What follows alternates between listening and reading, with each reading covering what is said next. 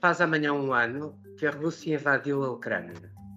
Neste episódio do Mala Diplomática, vamos falar dessa violação clara da Carta das Nações Unidas e do direito internacional.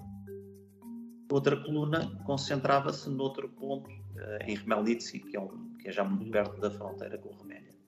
Só no caminho, este, este caminho, este percurso demorou 14 horas a fazê-lo, só no caminho é que fomos sabendo que Lviv já estava a ser também bombardeada, nomeadamente o aeroporto, e as estradas até lá chegar, na região de Ternópil.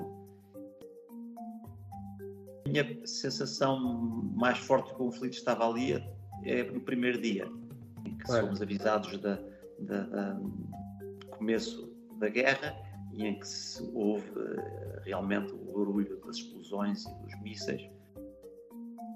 É um sinal.